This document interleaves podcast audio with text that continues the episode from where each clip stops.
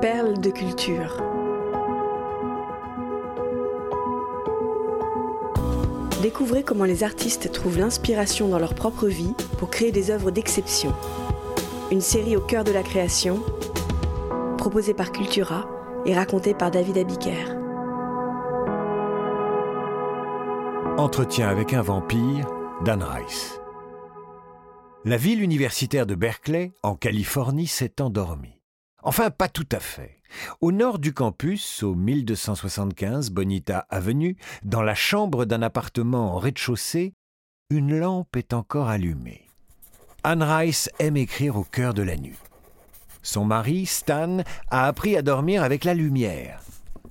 Et s'il ne parvient pas à fermer l'œil, il se réfugie sur le divan du salon. Depuis cinq semaines, sa femme travaille à son premier roman. Il est presque 4 heures du matin ce lundi 14 janvier 1974 quand Anne boucle enfin les 338 pages de son récit. L'action se déroule à la Nouvelle-Orléans, sa ville natale, à la fin du XVIIIe siècle. Louis de Pointe du Lac est le jeune propriétaire d'une plantation. Accablé par la mort de son frère, il rencontre Lestat de Liancourt, un vampire qui lui offre l'immortalité. Les deux hommes entament une relation tumultueuse. Pour garder son compagnon à ses côtés, Lestat décide de lui offrir une famille et transforme en vampire une fillette prénommée Claudia. Louis et l'enfant finiront par tuer Lestat et par fuir en Europe. Deux siècles plus tard, Louis partage son histoire fantastique avec un journaliste. Une confession qui donne son titre à l'ouvrage. Entretien avec un vampire est publié en 1976. Anne Rice modernise avec succès le mythe du revenant sanguinaire.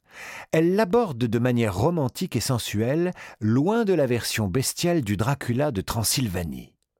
Ces créatures de la nuit ne se réduisent pas à de simples buveurs de sang qui craignent les gousses d'ail et les crucifix. Ce sont des êtres sensibles et tourmentés, raffinés et bisexuels qui s'interrogent sur leurs conditions de mort-vivant. Anne Rice apporte du sang neuf à la littérature fantastique. Avec 30 ans d'avance, elle ouvre la voie à Twilight, la saga à succès imaginée par la romancière Stephanie Meyer, et à la série télé True Blood. Si Entretien avec un vampire est si riche sur le plan émotionnel, c'est qu'il doit malheureusement sa genèse à la tragédie personnelle de sa créatrice. Anne Rice est née le 4 octobre 1941 à la Nouvelle-Orléans. Enfant, elle a la sensation d'être différente, de ne pas être vraiment à sa place dans ce monde. Ce sentiment est-il la conséquence de l'identité troublée que ses parents lui ont donnée?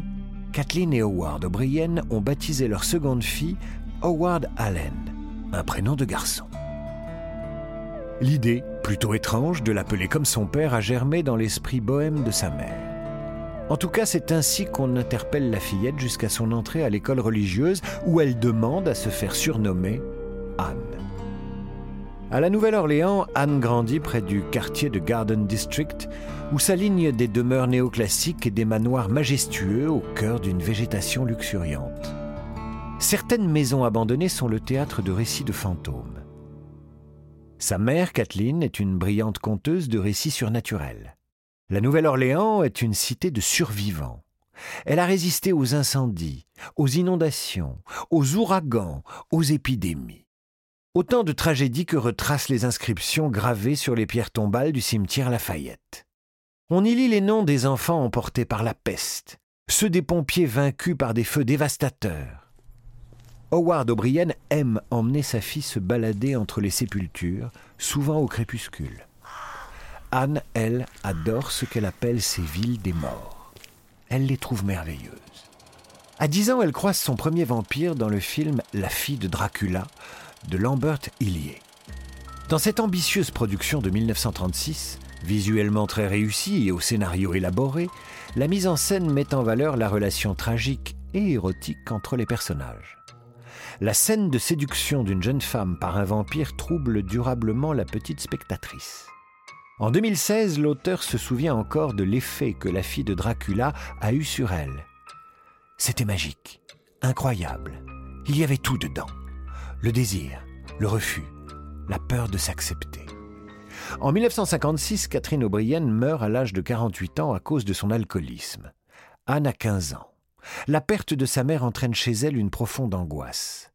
Pour se protéger de la souffrance qui la submerge, l'imagination est un refuge. La plume sera le meilleur remède pour soigner ses maux. Après le lycée, Anne O'Brien part étudier au Texas, puis à San Francisco. Elle rêve d'être écrivain. Pour ses 18 ans et son bac, Dorothy, la nouvelle femme de son père, lui offre sa première machine à écrire. Mais l'écriture est un processus laborieux. L'auteur en herbe débute par quelques nouvelles érotiques. Lors d'un séjour à Dallas, elle rencontre Stan Rice, un poète et futur professeur. Ils se marient en 1961 et s'installent dans la région de la baie de San Francisco. Le 21 septembre 1966 naît leur fille, Michelle, surnommée affectueusement Mouse. Vers 1968, pendant son mémoire de maîtrise à l'université de San Francisco, Anne Rice commence à taper l'histoire d'un vampire cynique. Mais elle met finalement de côté cette nouvelle inachevée après quelques pages. Elle a un sujet de préoccupation bien plus grave. Anne a remarqué d'inquiétants cernes sur le visage de Michel. La petite fille se sent fatiguée, fiévreuse. Le diagnostic tombe, cruel. Michel souffre d'une forme rare de leucémie. Les chances de survie sont minces, mais les parents mettent tout en œuvre pour sauver leur enfant. Ils s'efforcent de rendre Michel heureuse et de profiter de chaque moment avec elle. À l'été 1972, la maladie gagne du terrain. L'hospitalisation est obligatoire. Michel Rice meurt le 5 août 1972, quelques semaines avant son sixième anniversaire. Perdre un enfant inflige une peine absolue. Brisée par la tristesse, Anne Rice et son mari s'enferment dans l'alcool.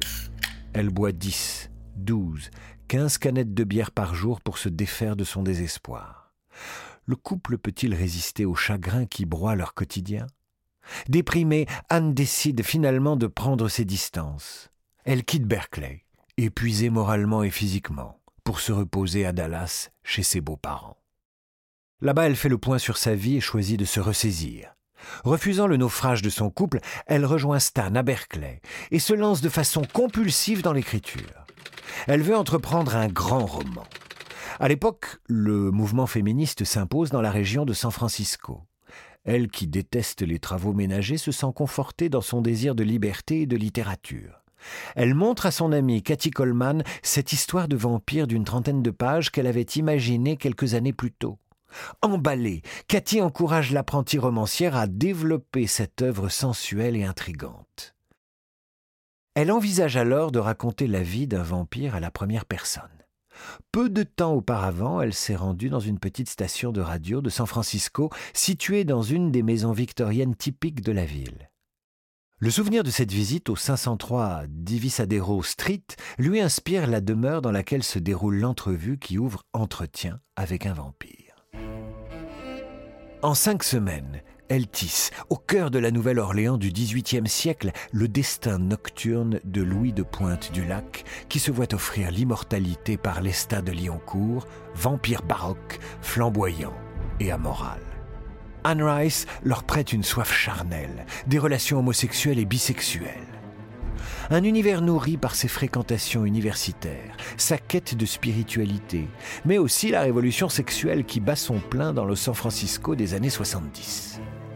En décrivant le passé de Louis, Anne Rice replonge dans la Louisiane de son enfance, l'ambiance mystérieuse des cimetières qu'elle visitait avec son père. Louis a perdu son frère. Elle a dit adieu à sa fille. L'écriture canalise sa souffrance. Sans vraiment le vouloir, sa propre vie imprègne les personnages. Pour Lesta, elle s'inspire de l'apparence physique de son mari Stan. De manière presque inconsciente, elle donne à Claudia l'âge de Michel. Elle dissimule son histoire derrière celle qu'elle invente. Refusée par plusieurs éditeurs, Entretien avec un vampire est finalement publié en 1976. Comme ces vampires, Anne Rice entre dans l'histoire de la littérature l'éternité. Post-scriptum. Anne Rice n'est pas la première romancière à mettre en scène l'homosexualité des vampires. Elle a été précédée par l'écrivain irlandais Sheridan Le Fanu, qui imagine un siècle avant elle, en 1872, une nouvelle ouvertement saphique. Dans un château d'Europe centrale, vit au XIXe siècle une jeune femme solitaire et maladive qui se retrouve bientôt envoûtée jusqu'au sang par une ravissante étrangère prénommée Carmilla. Cette relation entre la prédatrice et la proie est évidemment la métaphore d'un amour interdit. Carmilla, texte fondateur du récit de vampire, annonce le célèbre Dracula de Bram Stoker, publié 15 ans plus tard.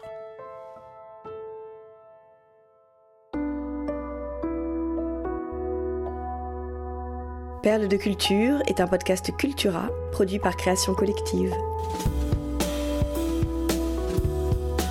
Texte de Julien Bordier, raconté par David Abiker. Rédaction en chef, Éric Leray. Curation, Frédéric Benaïm. Réalisation, Léo Gagnon. Générique, Alto Music. Naming et création graphique, St. John's.